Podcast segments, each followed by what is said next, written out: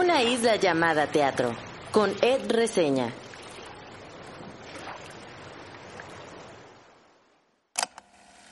Recuerdo volver a llorar con la escena de la lluvia en Indecente. Recuerdo acompañar a Miquel en su aventura por descubrir el misterioso caso de la sombra y compartir las preguntas y planteamientos de esos recién egresados de una escuela de actuación en Mirando hacia la nada. Tengo esta imagen, la fuerza de Carolina Politi y Jimena González Rubio frente a frente en Éxtasis Medea. Y también la de Arcelia Ramírez y Ana Guzmán Quintero en Todos eran mis hijos. ¿Cómo olvidar la emoción y las lágrimas incontenibles en esa especie de ritual de reconciliación que propone Zurdo, un vuelo? Que de hecho ya se ha convertido en una de mis obras favoritas del año. Desde esta isla grabo estos instantes recientes, por si la memoria me traiciona. Gracias por entrar en esta isla. Yo soy Ed Quesada o Ed Reseña. En mi isla hay guayabas, el álbum Todas las Flores de Natalia Lafourcade, y por supuesto, hay teatro, mucho teatro. Después de unos días de estar ausente de esta isla, se siente bien estar de regreso, volver a grabar el podcast, volver a la Ciudad de México y ver teatro. En la intro quise recordar algunas de las obras que he visto desde que regresé, hasta el martes que vi eh, Todos eran mis hijos, y de alguna manera en estas introducciones donde lanzo estas ideas o pensamientos que tengo en la semana, me imagino en esta isla. Un poco cliché, ¿verdad? Pero recargado en una palmera, observando el mar y con una grabadora en la mano, de esas grabadoras viejitas de cassette. Y esto con el propósito de hacer memoria. Este podcast es eso, ¿no? O sea, sí es un espacio para la difusión, para conocer a creadoras y creadores del teatro mexicano, para intentar profundizar en los temas que el teatro está abordando, pero también me gusta pensar en este podcast como mi diario de espectador, ¿no? Este proceso de, de, registro. Y otra cosa que me emociona mucho es regresar a las entrevistas. Apenas este domingo pasado tuve la oportunidad de entrevistar a Alberto Lobnitz, actor, director, dramaturgo, al maestro Alberto Lobnitz, diría Gloria Toba. Eh, es una referencia al episodio 5 de este podcast, así que lo pueden ir a escuchar. Eh, y como se dieron cuenta, este episodio es un poco más corto que, que, los otros. De hecho, es la entrevista más corta que hemos tenido en todo lo que llevamos del podcast. Esto por cuestiones de logística, justo fue unas horas antes de la función de Indecente y fue en el Centro Cultural Helénico, esta entrevista con Alberto Lomnitz. Y de hecho la conversación se grabó en un salón de ensayos. Por eso de repente se escucha un poco más de eco y también eh, se escuchan los ensayos de otra obra que es Joy Robota, que estrena, por cierto, el 11 de agosto. Vayan a verla. Yo iré el 12. Si van por ahí, nos vemos. Pero bueno, volviendo con, con esta entrevista con Alberto, fue una gran experiencia poder platicar con él. O sea, hablamos de Indecente, del Hombre de la Mancha, de Todo el Mundo habla de Jamie, de la gran familia, sí, de ese musical original mexicano, de la Compañía Nacional de Teatro y Teatro UNAM. y, y me contó cosas que yo no sabía. O sea, yo no sabía que él durante 25 años había dejado de actuar y que solo dirigía. Y si quieren saber por qué y cómo fue su regreso a la actuación, pues escuchen la entrevista, quédense aquí en este episodio, por favor. Y, y, con Alberto Lomitz había muchos temas de qué hablar, ¿no?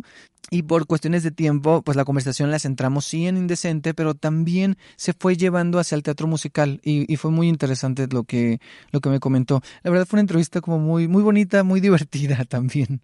Pero bueno, ya sin más, los dejo con esta conversación. Ah, antes de eso, al final hablaré un poco del Festival de Monólogos Teatro Una Sola Voz, específicamente de la obra Zurdo, y también hablaré un poquito de la obra Mirando hacia la Nada, que esa no es del festival, sino es de otra cosa. Pero bueno, ahora sí, vamos ya con, con la entrevista con Alberto Lovnitz. ¡Qué emoción!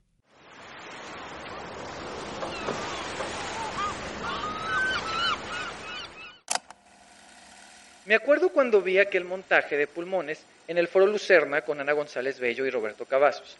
Era dirigido por Alberto Lomnitz. Recuerdo estar sentado en el teatro Juan Ruiz de Alarcón experimentando ese muy peculiar musical original mexicano acerca de la historia de Mamá Rosa, que era dirigido por Alberto. Me acuerdo de verlo interpretando a ese gobernador y ventero en El Hombre de la Mancha, en El Insurgentes. Adentrarme en ese mundo tan mágico y especial creado por ese elenco y sorprenderme, la verdad, al verlo por primera vez en un musical. Lo recuerdo también actuando en Perderlo todo menos la soledad y en Ciudad Luminosa. Y por supuesto, no olvido su transformación en ese señor solitario en Visitando al señor Grimm. Recuerdo cómo esa obra me conmovió hasta las lágrimas con el conflicto de su personaje. Recientemente recuerdo sorprenderme con su Hugo Loco Chanel en Todo el mundo habla de Jamie, interpretando con encanto y fuerza a la drag queen más grande de todos los tiempos, recordándonos que todos pertenecemos a un lugar. Hace unos días vi, por tercera vez, Indecente, y volví a emocionarme con esa historia acerca del viaje de una obra de teatro, y ver a Alberto divirtiéndose y jugando con cada personaje que le toca interpretar.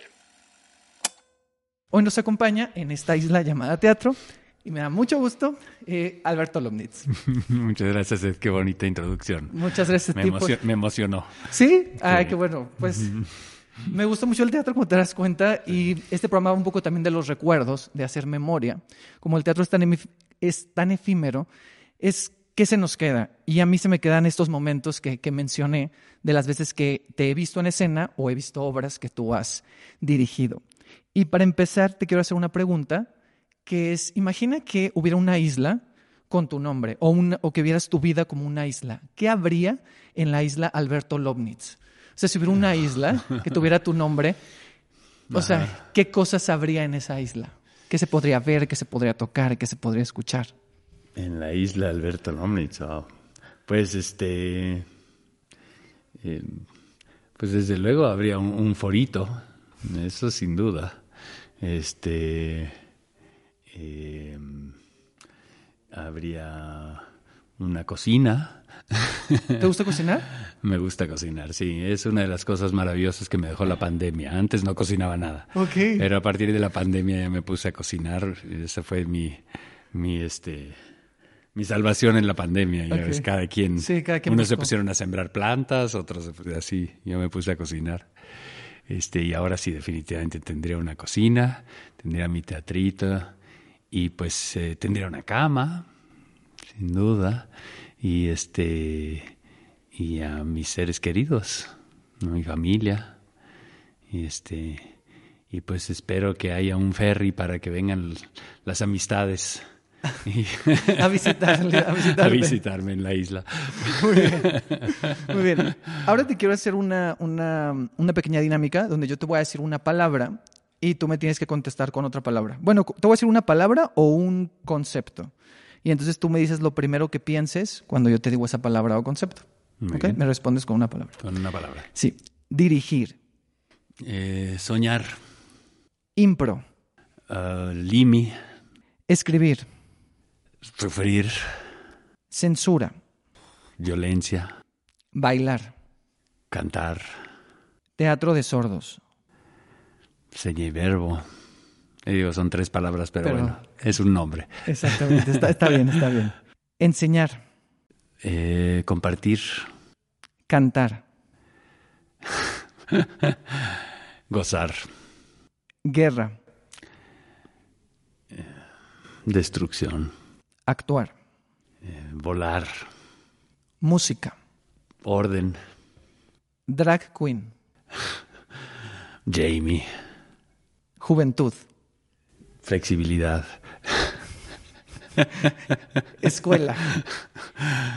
Em, escuela em, libre, Diversidad. oportunidad, Y por último, teatro musical. teatro. Ok, muy bien.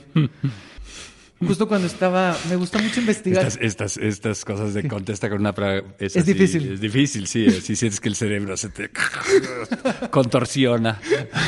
Sí, pero me gusta hacerla porque a veces sa- salen cosas interesantes. Sí, cómo no. Sí. Hasta a mí, O me, sea- inter- o sea, hasta a mí me interesó. incluso verte, o sea, las reacciones que hacías, por ejemplo, cuando eh, dije cantar o gozar, por- o sea, que tú dijiste gozar, entonces se me hace como muy, o bailar, por ejemplo, se me hace como muy interesante.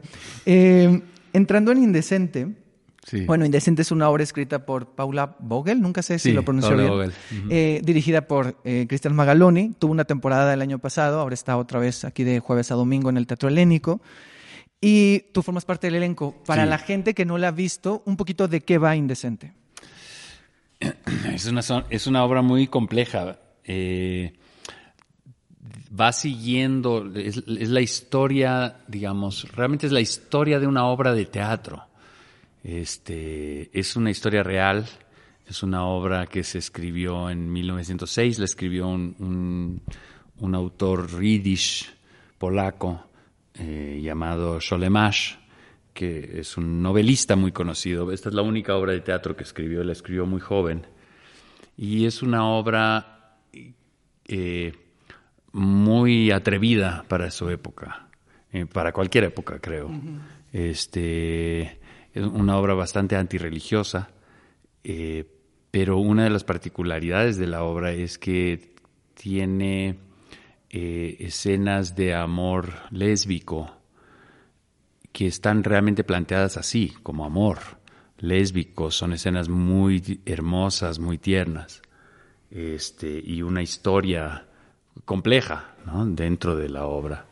Eh, y entonces la obra desarrolla mucho, por una parte, un poco la historia del judaísmo durante el siglo XX, este, a través de Sholemash y de esta obra, de su historia, pero por otra parte siento que una especie de visión también de historia del lesbianismo en el siglo XX, me parece a mí. Pero todo esto metido en un contexto judaico con música eh, variada, pero sobre todo tirándole a lo klezmer este, bellísima. Sí, es una obra, ahorita que la decías, fíjate que yo la he visto tres veces y como que esta parte de, como de la historia de, de lésbica que dices, lo veo. Yo la primera vez que la vi la entendí mucho como una carta también de amor al teatro. O sea, siento que también hay algo de eso. Absolutamente, sí. Y, y, es muy la visión de Cristian Magaloni. Desde que empezamos a trabajarla, él dijo, para mí esta obra trata acerca del poder del teatro y del del, del, de la fuerza del teatro y, de amor al teatro tal cual. Sí, y eso se siente. Y hay un personaje que es de mis personajes favoritos, que es el único personaje que se mantiene, que es Lemel, que es como este espectador que al principio cuando están leyendo la obra en la casa de tu personaje, que es el señor Pérez, eh, le cambia la vida a esta obra y él en varios momentos, el personaje de Lemel dice, esta obra ha cambiado mi vida o me cambió la vida. Yo te quiero preguntar si a ti en tu trayectoria hay alguna o algunas obras que sientes que te han cambiado la vida o, han marcado momentos en tu carrera o en tu vida. Este, sí. eh, eh es, una buena manera de plantear la pregunta, antes de contestarla, creo que es una buena manera en que lo planteas, porque muchas veces me han preguntado como cuál es tu obra favorita mm. y ahí mi respuesta creo que como la de todo mundo es la de ahorita, porque siempre estamos obsesionados con la obra del momento. Claro. Pero obras que me han marcado, mm, digamos, fuertemente la vida, creo que muchas tienen que ver con la primera, mm. ¿no? Este, El hombre de la mancha que mencionaste en la introducción es una obra que marcó mucho mi, trayectoria y por lo tanto a mi persona, porque es realmente la obra con la que pues regresé a la actuación. Yo dejé de actuar como de 25 años, más o menos. Este, actué cuando yo decidí ya dedicarme profesionalmente al teatro, eh, yo quería ser director de escena, era lo que me interesaba. Eh, yo había dirigido en la prepa había, y, también actuado, pero sobre todo me interesaba mucho la dirección. Eh, me fui a estudiar dirección a Nueva York y muy correctamente dije, pues para saber dirigir hay que saber actuar, entonces me metí a clases de actuación. Mm. Me gustó mucho. Cuando regresé a México, eh, joven, con ganas de empezar muy, muy por fuera, digamos. Eh, eh, o sea, no conocía realmente a nadie en el medio. Este, yo vengo de una familia científica, yo había estudiado una carrera científica. Este, cuando quise entrar al teatro, lo primero que me fue agarrando fue la actuación. Mm.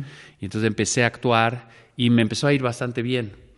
Este, pero después, no me voy a meter en toda la historia, pero tuve un... Eh, tuve un tuve pánico escénico en una en un en un, eh, en un programa de televisión que este estaba yo muy joven y y este y, y dije pues este de todos modos yo lo que quería era dirigir. Entonces dejé de actuar. Dije pues ya. Aunque en realidad en un principio, empezando mi carrera, la actuación me agarró más que la dirección. Dije, no, pues yo lo que quiero es dirigir y ya me puse a dirigir y básicamente estuve, eh, tuve algunos momentitos de subirme a un escenario, siempre con, con este pánico ahí detrás, digamos, lidiando con eso, porque es difícil quitarse los, el, el, el pánico, es un tipo de fobia, digamos. Este, y finalmente lo fui dejando casi del todo, eh, la actuación. Y eh, regresé a actuar así como, no, no, sé exactamente, yo creo que hace como unos 10 años, una cosa así, menos quizá, este, con una película que de casualidad me contrataron ahí porque por mi tipo físico, no, nada que ver con, porque yo estaba así de por qué me llamaron a actuar a esto que... Pero la pasé muy bien. ¿Qué película era? Se llama Viento Aparte, de Alejandro Gerber. Una película muy bonita y una experiencia muy linda. Es la historia de un, de dos, este, de dos niños, básicamente, mm. de dos adolescentes, un adolescente y una niña. Eh, y buscaban a alguien que fuera el padre de los mm. hijos y me en, como que me vieron en Facebook y dijeron, no, pues este da el tipo físico, sí, podría sí. ser el papá. Mm. Y por eso estuve en esa película. Okay. Y la pasamos fantástico. Alejandro Gerber es un, una gente muy talentosa, pero además una gran persona y todo el equipo eh, fue muy lindo. Este, y de repente como que pude actuar y gozarla. Y dije, ah, ya se me quitó finalmente, 25 mm. años después ya se me quitó el pánico escénico. Y qué divertido es actuar. Y entonces ya empecé a buscar más oportunidades para actuar. Y, pero lo primero que hice realmente en escena ya en teatro fue El Hombre de la Mancha. Okay, esa que Entonces, vi. de la nada, de 25 años de nada, a de repente estar en El Hombre de la Mancha haciendo al gobernador y también cubriendo a, a Ben Ibarra como Quijote. ¿Tocó subir? Sí, muchas veces. Hice, sí. hice Cervantes. Sí, yo solo te vi del gobernador, no te vi de... No, me tocó muchas veces y pues fue una gozadera tremenda. Y yo nunca había cantado en escena. Entonces okay. fue realmente así como de, de repente de la nada. De pronto ahí estoy este, eh, en El Hombre de la Mancha. Indudablemente. Y me fue muy bien en El Hombre de la Mancha. Uh -huh. Y pues desde entonces he estado actuando. Ahora estoy actuando mucho más de lo que estoy dirigiendo. Uh -huh. Entonces ha sido un giro muy grande. Definitivamente esa es una obra uh -huh. que, que me marcó muchísimo. Este, mencionaste La Gran Familia. Eso sin duda es una obra que para mí ha sido este, un, un hito. Eh, es la segunda obra, esa obra la, la, la escribí junto con mi hermano uh -huh. Claudio, eh, que es antropólogo e historiador. Eh, y es la segunda que escribimos, pero esta la decidimos escribir uh, como comedia musical. Uh -huh. Entonces invitamos a Leo Soki -huh. a que hiciera toda la música y también él entró como letrista junto conmigo y con Claudio y pues fue una producción muy grande de la Compañía Nacional de Teatro con Teatro UNAM eh, y realmente armar es, esa obra este, desde cero este, y finalmente dirigirla también fue algo que me marcó definitivamente. Esas dos, indudablemente. No, está muy bien. Eh, y ambas las vi, y ambas las recuerdo con mucho cariño. Tanto el hombre que el hombre la vi dos veces. Uh -huh. la, primero la vi solo y luego llevé a mis papás. Una puesta en escena preciosa, ¿no? Estaba hermosa. Sí. Sí, sí, la dirección, o sea, todo sí, sí, el dispositivo escénico era una cosa muy, muy bella y como muy especial, como decía en la intro. O sea, esta idea de que el elenco, ustedes también formaban parte, o sea, estaban moviendo las cosas. Había una una magia muy especial. Era, yo siento que también era como una especie de carta de amor al teatro. Te digo, yo me acuerdo la primera vez que salí ya de de Cervantes Quijote, este, que fue no mucho después del estreno, estar parado tras bambalinas, como dicen, ¿no? entre cajas, este, con la viendo, digamos, la escenografía desde atrás, este, escuchando a la orquesta, tocando la obertura, todo lo que daba, ¿no? Y yo ya este, esperando mi pie, que era un pie musical, para ya salir a escena, este, y de repente estar ahí parado y decir, tengo 56 años, no puedo creer que esto esté, esté pasándome, o sea, esta sensación como de decir, o sea, a los 56 voy a salir a hacer este protagónico en el Teatro de los Insurgentes, en El Hombre de la Mancha, una puesta en escena absolutamente fantástica. Y pues ahora tengo 63, o sea que eso fue hace, hace siete años. Em, pero creo que para todas aquellas personas que de repente dicen, híjole, ya tengo 45 años y ¿no? ¿Qué he hecho de mi vida? Y ese tipo de cosas que luego le pasa a tanta gente.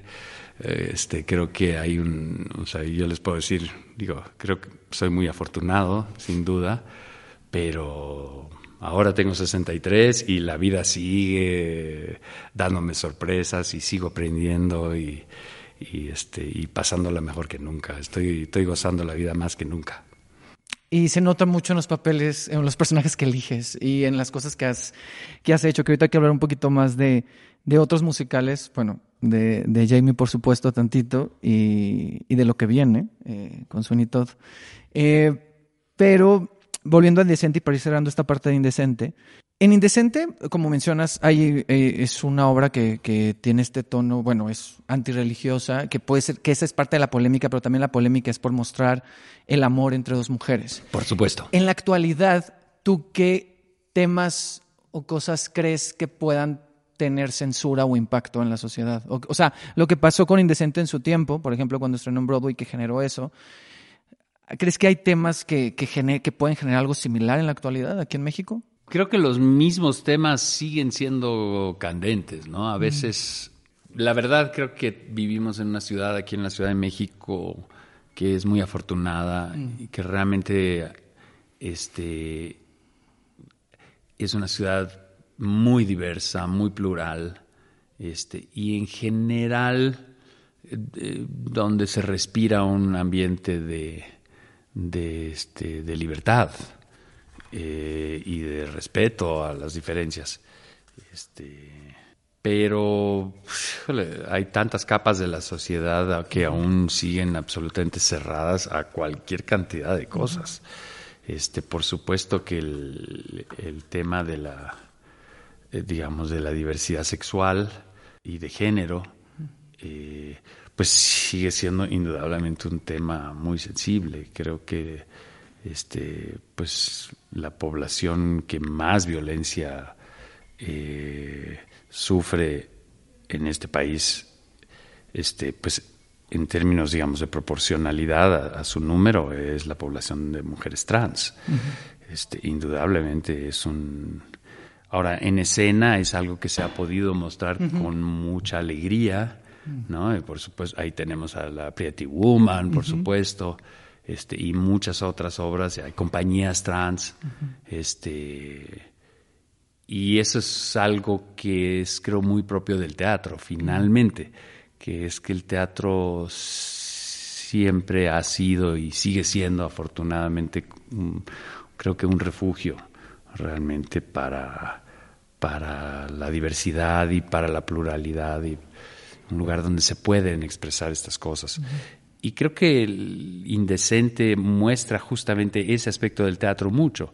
Eh, finalmente, quien monta el, el, el, Dios de la Venganza, que es la obra de Cholemash, eh, pues es una compañía muy de avanzada de mm. Berlín, uh -huh. que, en, que, en, ese momento en, en, eh, en, Europa era una ciudad especialmente liberal.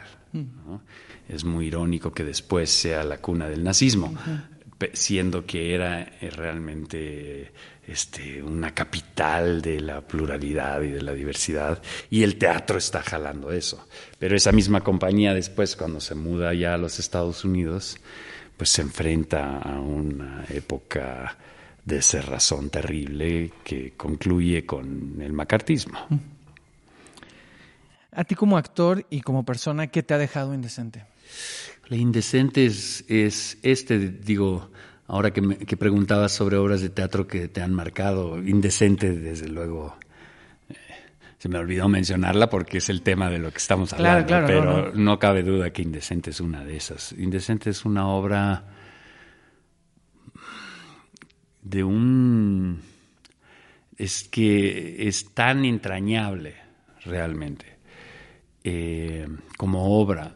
¿no? Todos los personajes son tan eh, entrañables y además es tan divertida de hacer porque cantamos, bailamos, hacemos quién sabe cuántos personajes cada quien, todos estamos ahí este, volando, este, corriendo y cambiándonos y, y teniendo que diferenciar un personaje de otro. Y, y, y es una obra que aún desde antes de estrenar ya nos tenía a todos absolutamente enamorados.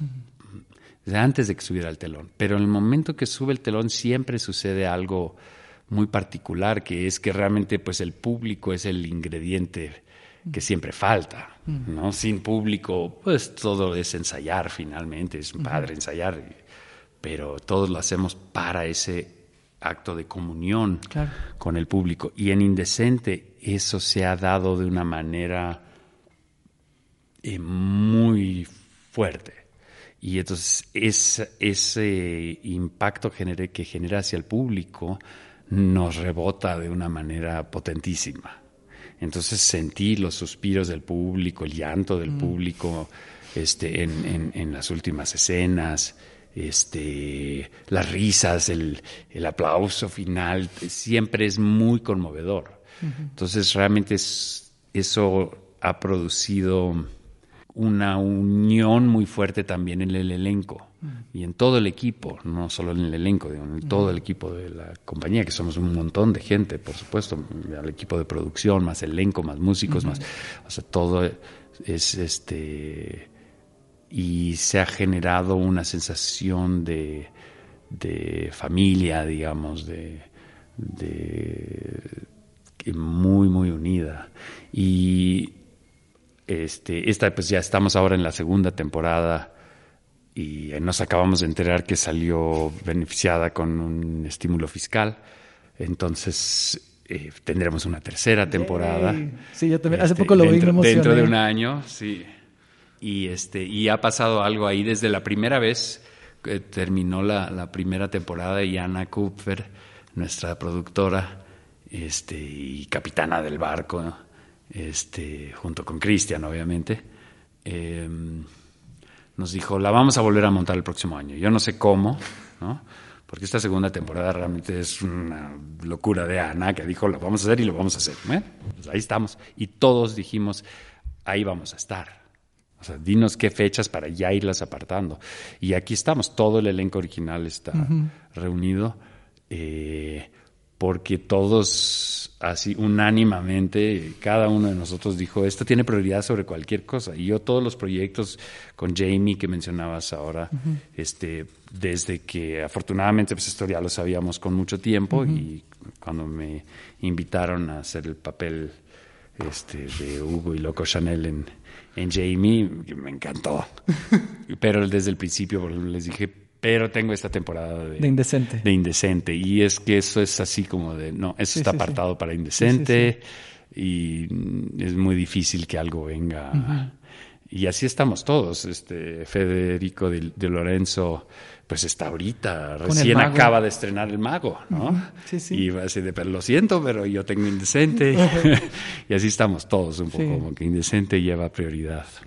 Sí, y es una gran obra. Yo ya me había tocado entrevistar a. El año pasado entrevisté a Cristian, a, Ana y a, y a Majo, y hace poco a Roberto. Entonces, eh, todos siempre hablan de Indecente, como que es una obra que les llena mucho. Y bueno, esta temporada le queda hasta el 20 de agosto, entonces si quieren venir a verla, pues tienen de jueves a domingo, Teatro Helénico, Sí. hasta el 20 de agosto, los miércoles es 2 por 1 en la página de Helénico para que chequen, entonces para que vayan. Y pasando de Indecente, quiero hablar brevemente, pues de todo el mundo habla de Jamie, porque, o sea, el, el- el verte ahí, yo, tú alternabas el personaje de Hugo Loco Chanel con Rogelio Suárez. Así es. Y ahorita está subiendo también Sergio Carranza, que es Swing. Sí. Eh, me tocó ver a- me tocó ver la obra, la he visto tres veces, dos veces con Rogelio y una vez contigo. Yo, Rogelio estuvo también en el podcast, lo entrevisté, y yo le preguntaba algo que te quiero preguntar lo mismo, porque él habla- hablábamos de que pareciera que Hugo es como la hada madrina o el mentor de Jamie, y que le va a enseñar cosas a Jamie, y que sí le, le, le abre un poco, pero también Jamie le enseña cosas a Hugo. Hugo también aprende de Jamie. Entonces lo que yo te quiero preguntar es, en ese elenco que hay mucha juventud y mucha gente que es su primera obra. ¿Qué aprendiste tú de, de, de la compañía, de, de, de, esta nueva, de esta nueva generación de teatro musical que se ve ahí en, en todo el mundo de Jamie? No, bueno, son impresionantes. O sea, el, el, el, el, ensamble, digamos, el grupo de estudiantes de todo el mundo habla de Jamie. Es. el, talento es, es impresionante. Realmente simplemente ver eso y presenciarlo y estar en escena con tanto joven, eh, con tante joven, tan talentoso, de un talento impresionante, es muy emocionante y, y no solo talento, un profesionalismo, un sentido de entrega realmente fantástico. Así que así cuando, cuando oigan a, a viejos decir, este, ya, ya las juventudes de ahora no son como las de antes, pues están mucho mejor que las de antes. En todo caso se referirán a eso, porque yo qué bárbaro, ¿no? No, es otro. Yo creo que es algo que le ha pasado en general al teatro en México, eh, que es un, una, una profesionalización impresionante en los últimos 25 años. Este, y creo que en teatro musical ni hablar. Creo que en todos los niveles, en todos los tipos de teatro, en todos los géneros. Eh, pero en teatro musical es muy impresionante. Eh, ver la calidad actualmente, el teatro musical en México está eh, tremendo. Y este, pues a mí, yo, yo soy un, un, eh, un aficionado al teatro musical este, bastante recién llegado al teatro musical, porque no es el medio en el que me desarrollé profesionalmente, ni como director, y, pero sí como actor ahora. Y estoy feliz realmente. Eh, cuando hicimos el, eh, eh, La Gran Familia, la historia de Mama Rosa en musical, pues era Compañía Nacional de Teatro, Teatro UNAM. Eh, y había cierto, digo, nunca falta ahí de repente entre la gente que hace teatro no musical. Este, luego hay una cosa como de, pensar que el teatro musical es eh, frívolo, ¿no? superficial. Entonces sí había una cierta cosa así como de, pero ¿por qué musical? ¿no? ¿Por qué hacer esta obra? la temática es interesante, sin duda, y eso, pero ¿por qué musical? ¿no? Y, y yo siempre decía, pues este, ¿te parece frívolo Bertolt Brecht? Yo mm. finalmente hacía teatro musical, ¿no? Mm. Este, cantan en sus obras, ¿no? Este, e, es, mm, digamos, y, y creo que ahora, y creo que eso siempre ha sido así. Siempre han habido hay musicales frívolas, pero también hay obras no musicales frívolas. Este, pero siempre han habido musicales profundos y, y este y, que dejan algo más que, que este que simplemente una diversión. Y creo que ahorita estamos viviendo un momento en general donde eso se está apreciando cada vez más, siento, en el, eh, en, en, el, en, el, en el mundo del musical. ¿no? Y creo que es un momento muy interesante en cuanto a lo que está pasando en el mundo del musical. Este, eh, Hamilton, desde luego, creo que es un hito, ¿no? Como un musical político, este, histórico y a la vez con una exploración de musicalmente hablando muy importante, ¿no? Metiendo el mundo del hip hop y, y de otras musicalidades dentro del musical y a la vez combinándolo con con este con eh, instrumentación de repente muy tradicional de musical. Entonces es una especie de fusión muy interesante y además eh, un teatro musical político que es lo que pretendimos tal cual este, con la gran familia que fue antes de, de, Hamilton. O bueno, no sé si antes, pero nosotros no habíamos visto Hamilton. Este, eh, pero sí nos interesaba mucho hacer un, teatro musical eh, político. Y creo que lo logramos bastante bien. Sí, creo que también, o sea, esto que dices de los musicales profundos, eh, Jamie también lo tiene. O sea, incluso también El Hombre de la Mancha lo tiene. sí. Y ahora también que hace poco se acaba de anunciar el elenco de Sweeney Todd, dirigida Sí. por Miguel Septién, estrena 13 de octubre, que eres parte también de ahí. Me, me dio, me, me sorprendió, me dio mucho gusto verte ahí. Eh, entonces, bueno, ya, ven, ya te veremos ahí en, en- próximamente Sí. en, en Sweeney Todd, 13 de octubre, dirigida por Miguel Septién, para, Sí. que, para que puedan estar ahí. eh, A mí sí, mi tercera oportunidad de ser dirigido por Miguel. Claro, porque en Ciudad Luminosa y, en, Señor y Green. en Señor Green, sí. Sí, y las tres, mira, las dos ya las Y es un gran director. Un gran, gran director. Estamos todos muy... Eso sí, me tiene muy emocionado. Y bueno, y ahora te voy a hacer una dinámica de preguntas rápidas, ¿ok? Muy bien. Primera obra de teatro que recuerdas haber visto. Tengo mala memoria. Eh, mi, mi abuela, un- mi, tío, un tío, mi tío paterno y mi abuela paterna eh, terminaron sus vidas en Londres. Este, y me acuerdo de niño, digamos, de ir a visitar a mi abuela con mi familia y de ver un sueño de una noche de verano ahí en Londres. Este, es una obra que, de- que me impactó muy fuertemente. Y luego vimos, veíamos mucho, cuando íbamos a Londres ahí a visitar a mi abuela, veíamos mucho teatro. Y en general todo ese teatro, eh, esa forma de hacer teatro londinense, digamos, inglesa, pues, me, me impresionó mucho. Pero me acuerdo de ese sueño de una noche de verano, este, de ver la maestría del, escénica de, de los ingleses. Obra de teatro que más veces has visto o es tu favorita como espectador, no como creador. Pues creo que Sueño de una noche de verano es la obra que más he visto. Sí. Curiosamente, la misma respuesta. Ok, no, está muy bien. Está muy bien. ¿Cómo llevas la crítica negativa o los comentarios negativos acerca de tus obras o de las cosas en las que has estado? Tiendo a escuchar como director, tiendo a escuchar mucho las opiniones del público. ¿no? Como actor trato de no hacer mucho caso este, en general de comentarios de, de ningún lado, ¿no? Y eso creo que me viene mucho justamente por el hecho de que soy también director. ¿no? Y una cosa que sé que es muy importante es que los actores escuchen una sola voz, porque si no se vuelve una cosa terrible, ¿no? Este, estar, si uno está pendiente de tantas opiniones, este, te vuelves loco. Sí. Y finalmente tiene que haber confianza en la dirección y decir, pues lo que diga la dirección, eso es lo que voy a hacer ya. Y no voy a escuchar nada más. Entonces, sea bueno, sea malo, sea cualquier sugerencia, es, si, si viene de la dirección, venga. Pero como director sí me interesa mucho siempre oír al, al público porque trabajamos para el público. Este, y ahí lo que siempre he dicho un poco es, mientras las opiniones sean diversas, significa que todo va bien. Es decir, creo que la dirección es correcta cuando hay gente que no le gusta una parte y gente que no le gusta otra parte, ¿no?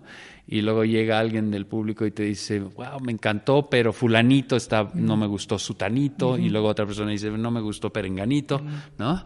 Mientras no estén todos de acuerdo, entonces yo digo, todos estamos bien, Claro. porque Sí, nada sí. le va a gustar a todo mundo.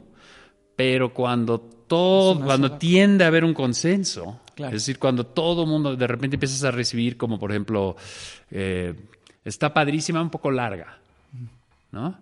Y de repente eh, empiezas a oír ese comentario una y otra vez, entonces ahí yo sí digo, ah, no, aquí sí hay algo, aquí hay un problema, porque todo el público, o sea, hay un parece haber un consenso, o una gran mayoría que está sintiendo lo mismo, o eh, fulanito está muy gritado, o lo que sea, ¿no? Sí, sí, O sí. sea, cuando el comentario se repite mucho, es como director tiendo a hacerle así tomarlo Caso en cuenta. claro. Pero mientras, mientras sea, sea variado, ah, no, le hago caso a ninguno. Un sueño cumplido en el teatro. no, pues estar pues, eh, actuando, cantando y, y bailando. Y bailando.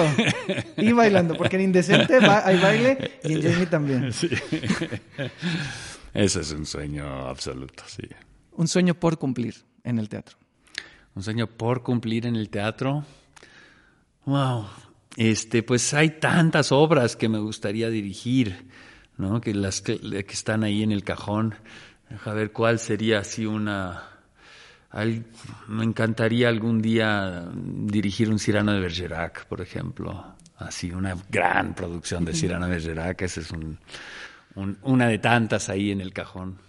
Un miedo de esta profesión. Un miedo de esta profesión.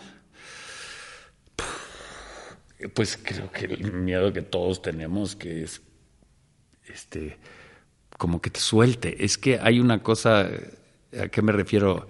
Este, de pronto estamos trabajando un montón y de pronto, es como que, como que te suelta. algo pasa ahí, de pronto, y nos pasa a todos, ¿no? De repente así como, Llevo un mes, llevo dos meses, llevo tres meses, llevo cuatro meses, no estoy actuando, nadie me está llamando, estoy yendo, estoy haciendo audiciones, sabes, castings, pero no estoy quedando. Y en general hay un dicho en, en la profesión que es absolutamente cierto, que es trabajo llama trabajo, ¿no? Entonces, mientras más estás trabajando, más trabajo te va saliendo. La presencia es muy importante, el estar presente en el escenario, estar presente en las pantallas.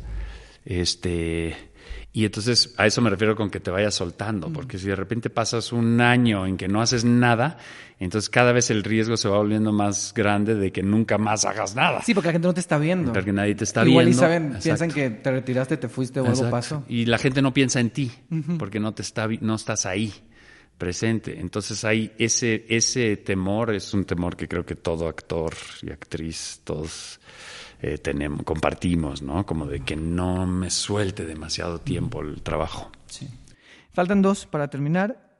Eh, una es Imagina que estamos en una isla y tenemos una botella, de esas botellas que aventamos al mar como para dejar mensajes y que alguien los vea en el mar, bueno, que después alguien lo vea. Entonces imagina que tú vas a dejar un mensaje en esa botella, la vas a aventar al mar y ese mensaje es para el teatro dentro de 50 años, para el teatro del futuro, o sea, para las personas, lo van a ver las personas que harán teatro dentro de 50 años. ¿Qué mensaje les dejarías en la botella? Mm, no sé, no sean gachos, volteen para atrás. Está muy bien.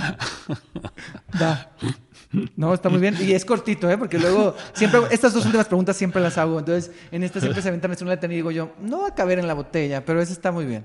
Me parece que cabe, excelente. Y la última pregunta es que me hagas una pregunta a mí. Que tú me preguntes algo de teatro, lo que, digo, en este, en esta, en este pequeño momento, lo que nos conocimos, a que me preguntes algo. Pues a ver, una fácil, así. ¿De qué crees tú que depende realmente el éxito de una producción? Wow. Es una gran pregunta. Nadie, me la había preguntado. Okay. Ni nadie. ¿Pero a qué te refieres? Ni nadie tiene respuesta. Exacto. Pero ¿A qué me refiero con éxito? Ajá, exactamente. Pues pongámoslo fácil, a, que, llene? a que llene, a que tenga un éxito de taquilla, sí. ¿A qué crees que depende, ¿De qué crees que depende eso? Todos los productores se rompen la cabeza con esa pregunta. Yo creo que lo que voy a decir es algo un poco eh, cursi hacia lo emocional, pero creo que es que pienso en dos obras que ahorita pienso que son muy diferentes entre sí, pero si trato de como qué es lo que está pasando con esas obras, o si pienso en varias que, están llenando. Creo que más allá de la publicidad y la difusión y que sea alguien famoso o no, creo que tiene que ver con que el público conecte con algo de lo que ve ahí. O sea, creo que tiene que ver con la conexión que la que, que, o sea, de que lo que hay ahí conecte con el espectador y que por eso el espectador quiera ir. Entonces, por eso a veces es tan o sea, pienso, por ejemplo, en últimamente las funciones que dio lo que queda de nosotros, esta hora en el CCB, que estuvo llena, y entonces la gente conecta con esta historia de los perros o con esta historia de las pérdidas, o siete veces a Dios y conectan con la historia del amor, porque siempre una historia, o sea, no sé, o pienso incluso la gente que va y, y, llena Lagunilla, mi barrio, es porque conectan con eso. Entonces, más allá de todo eso, creo que es porque la gente conecta con esa historia, y creo, yo creo que es eso. Lo que es imposible saber es qué es lo que va a generar conexión, Exacto, ¿no? exactamente. Esto, creo que lo que dices es absolutamente clave, sí, por supuesto. La cosa por la que nos rompemos siempre la cabeza es como, ¿y qué, qué conecta, no? Pero es que es- eso es completamente impredecible. Exacto. Porque siento que cuando empiezas a aplicar fórmulas, pues de- la fórmula cansa y entonces ya no hay conexión. Exacto. Entonces siempre hay que estar innovando, pero al mismo tiempo, en fin. Y es un riesgo, es un volado. Es un riesgo siempre. Sí. Y eso le he vivido mucho, este, y sé que ya me estoy extendiendo, pero este, como, como creador escénico, sobre todo del, del lado de la dirección y de la dramaturgia, este, de, de que has- de- re- es muy impredecible. Yo he dirigido obras que digo, esta obra está increíble, wow. Y no, como que no conectó. No, algo pasó que no, eso, no se dio una conexión importante. Hubo gente que se conecta, siempre hay alguien que se conecta muchísimo, ¿no?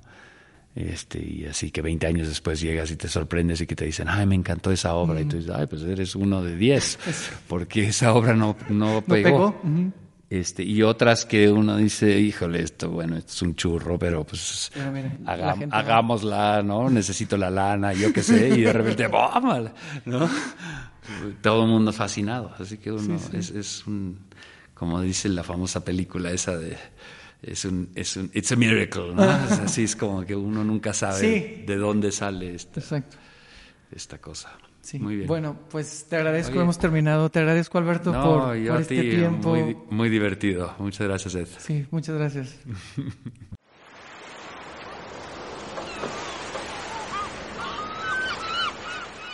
Gracias Alberto por tu tiempo, por este viaje express a tu isla. Yo estaba muy emocionado y muy contento de haber podido lograr esta entrevista y definitivamente debe de haber segunda y hasta tercera parte porque me quedé con muchas preguntas, con muchos temas pendientes y espero que pues más adelante pueda suceder.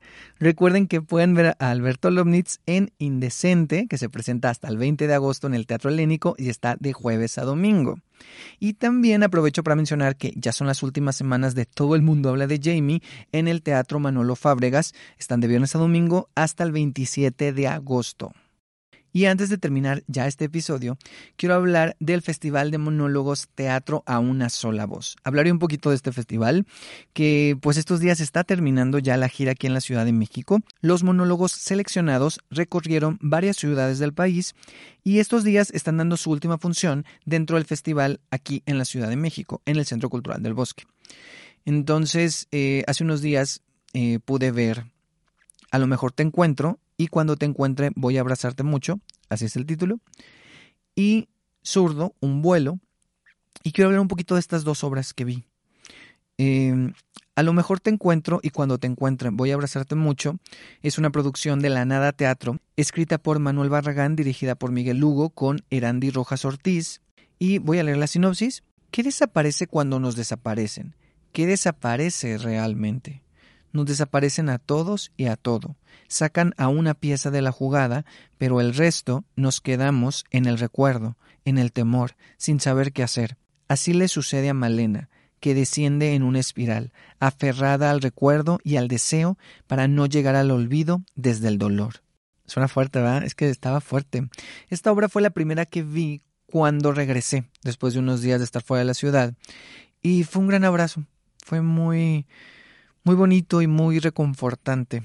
Eh, toca un tema difícil y tristemente común en nuestro país, como lo son las desapariciones forzadas, pero lo hace en momentos desde la comedia, en otros desde la solemnidad, y hay momentos incluso en el que estamos como en un ritual y acompañamos a la protagonista en este viaje sin fin. Es una historia de amor, pero también es una historia de lucha y que tiene ese espíritu de protesta. Y bueno, esta obra forma parte de la Muestra Nacional de Teatro que se llevará a cabo en noviembre en el estado de Jalisco. Y entonces, pues si no la vieron en monólogos, pues, pues vayan a Jalisco a, verla porque va a estar dando funciones en, en la muestra. Y también quiero hablar, y en esta me voy a extender un poco más, de Zurdo, un vuelo, que es la otra obra que vi dentro del Festival de Monólogos, y que creo que, al igual que la anterior, también propone un ritual. Aquí el ritual creo que es un poco más claro o más obvio y es desde un lugar más esperanzador porque es un ritual de reconciliación, de unión. Y leo la sinopsis. Biodrama donde un actor rememora su encuentro con el teatro hace ya más de 40 años, reconociéndose hoy como esposo, padre y un hijo que extraña a su propio padre más de lo que imaginaba. Zurdo, un vuelo, es presentado por la Asociación Teatral La Carrilla e Iyari. Y es de Sayuri Navarro y Francisco Morán, dirigida por Sayuri Navarro y actuada por Francisco Morán. Yo no sabía muy bien a qué iba con esta obra. Me la habían recomendado mucho. O sea, era de, tienes que ir a verla, tienes que ir a verla. Y yo, bueno, ahí voy, ahí voy. Estuvo en la Muestra Nacional de Teatro el año pasado. Y bueno, yo llego ahí y desde antes de empezar, cuando están las llamadas, la obra como que ya te aterriza en el presente y te invita a sentir tu corazón, tal cual. O sea, te dice, pon la mano en el corazón. Y yo creo que desde ahí ya empieza el ritual. O sea, ese momento de comunidad en que todas las personas que estamos ahí vamos a escuchar esa historia, pero siento que también la obra nos invita a pensar en nuestra propia historia, específicamente en nuestro papá. Sí, esta es una historia acerca de la figura del padre y es muy fuerte porque hay una exploración de la paternidad, pero también es una carta de amor al teatro, y a la vida, y a la familia, y a la música. Entonces, a mí me da por el lado del teatro, pero también por el lado de la familia, de mi papá, y pues llegó un momento donde yo no podía dejar de llorar. O sea, o sea, fluía y fluían las lágrimas y yo dije, bueno, pues ya ni modo, ya, ya, ya que. Y creo que no era la única persona ¿eh? que le pasaba lo mismo. Francisco nos cuenta cómo huía de su padre, de esta figura violenta, y cómo buscó refugio en el teatro, y cómo el teatro llenó ese hueco en su corazón, y cómo encontró un lugar seguro, un lugar al que pertenecía. Y después encontró ese lugar seguro también en el amor, y más tarde en su hija. Hay una parte muy hermosa y muy interesante que es la carta que Francisco le lee a su hija. Y esa parte sí me, me destrozó totalmente. Y hay una cosa que me llama mucho la atención de ese momento de la carta y de toda la pieza en general, que es el ver a un hombre de esa edad, de esa generación, eh, vulnerarse de esa manera y hablar desde ese lugar de sensibilidad, expresando lo que siente referente a su padre, a su familia, a su hija y al teatro. Y en cuanto a la forma, el dispositivo multimedia es muy importante, o sea, el video, pues. Y ese toque documental a mí me atrapó, ¿no? O sea, estos momentos como de, de imágenes de, de la vida de él, ¿no? O sea, es como muy, como muy fuerte. Y como me comentó Said, con quien fui a ver la obra, eh, él ya había visto otros trabajos de Sayuri, entonces me dijo, el dispositivo multimedia es importante en su estilo y en su poética. Y yo dije, eh, se nota. No he visto otra cosa. Me gustaría ver más eh, trabajos de Sayuri, que es la directora y coautora de, de, este trabajo de zurdo. Pero sí creo que es muy importante cómo el video es parte de la pieza y aporta, ¿no? Zurdo propone un enfrentamiento y reconciliación con el padre. Específicamente aquí la propuesta es no huir, sino comenzar un vuelo juntos. Francisco lo vive en cada función lo cual es muy fuerte. y al final, la invitación es para que nosotros, el público, también lo vivamos a nuestra manera. Creo que en todo momento hay una interacción con el público. No es de esas forzadas que te suben al escenario, así que no se preocupen. Es más bien como una conciencia de que el público está presente y de que también está construyendo la pieza. Y definitivamente, como dije en la introducción de este episodio, eh, pues se ha convertido en una de mis obras favoritas del año. Así que no sé si tendrá más funciones, la verdad. Es de San Luis Potosí, pero si quieren saber qué onda con zurdo, pues chequen las redes sociales de la compañía Iyari. Es iyari.teatro de la vida. Así lo encuentran en Instagram y ahí se pueden enterar qué más va a pasar con zurdo. Y pues esas fueron las dos obras que vi dentro del Festival de Monólogos Teatro a una sola voz, que ya termina este 13 de agosto en el Centro Cultural del Bosque. Pueden consultar la programación en las redes de Teatro Imbal, Instagram y Twitter o X o en teatro.imba.gov.mx diagonal teatro a una sola voz. Y ahora quiero hablar de Mirando hacia la Nada, que es una producción de colectivo Obra Negra, que son egresados de la carrera de actuación de Casa Azul, y es escrita por Ricardo Rodríguez, la vi el domingo en el Teatro Sergio Magaña, y leo la sinopsis. Cuatro cuerpos en escena y uno en pantalla ponen en tela de juicio ideas preconcebidas sobre el ser y estar, exponen dudas, miedos, angustias, incertidumbres, soledad y vacío. Es una experiencia escénica en la que convergen distintos niveles de discurso, así como lo mínimo que se necesita para que suceda un fenómeno escénico. Y sí, tal cual es eso. Yo no quise leer mucho de esta obra antes de ir, entonces me pareció muy interesante lo que viene en escena. Creo que tal cual es una obra que habla de nada y de todo a la vez. Sí es de estas obras muy de filosofar. No puedo evitar pensar en Calle Amor y en un tropel de mariposas dinamita el aire, que también vienen de un contexto estudiantil, pero aquí es diferente, aquí no habla directamente de la escuela sino que es muy consciente de que es una obra de teatro y de cómo debería estructurarse narrativamente, pero hasta creo que incluso se burla de eso, ¿no? Y creo que a nivel discurso eh, tiene muchas capas, creo que sí, todo está esparcido ahí como para que cada quien tome lo que quiera. Y más allá del nivel discurso, eh, sirve para mostrar las habilidades con el cuerpo de cada uno de sus intérpretes. Tiene momentos lúdicos, hay un espíritu joven. No creo que se estén quejando, que luego es algo que, que siento que gente grande sobre todo, gente más mayor, saludos a los boomers, piensan que este tipo de obras de estudiantes pues, solo son para quejarse, ¿no? Creo que aquí no sucede esto, creo que esta obra sí puede conectar con un público más joven. Yo que ya no estoy tan joven o que ya no me siento tan joven, me identifiqué con algunas de las cosas que están en escena, con otras no. Pero bueno, ahí está la opción por si quieren verla. Le quedan cuatro funciones. Hoy jueves, mañana viernes, sábado y el domingo es la última función, este domingo 13 de agosto, en el Teatro Sergio Magaña, que está ahí cerca del Metro San Cosme. Entonces pueden lanzarse a ver Mirando hacia la nada. Y para ir cerrando, recuerden que pueden seguirme en arroba en Instagram y en Twitter o X y como arroba teatro en TikTok o TikTok. También pueden suscribirse a Ed Recomienda, el newsletter de Ed Reseña, donde cada semana hago recomendaciones de algunas obras para ver el fin de semana o la semana que sigue. Se pueden suscribir en edresena.substack.com. Substack es S-U-B-S-T-A-C-K. edresena.substack.com. Ahí se pueden suscribir, les va a pedir un correo y cada semana les llegarán mis recomendaciones. Y ahora sí, es momento de despedirnos y dejar esta isla. Gracias por haber estado aquí. Nos escuchamos en un próximo episodio. Y si no, de seguro, nos vemos en el teatro. Adiós. Es momento de dejar la isla, pero cada vez que vayas al teatro volverás a ella. Y si no, nos vemos aquí en un próximo episodio.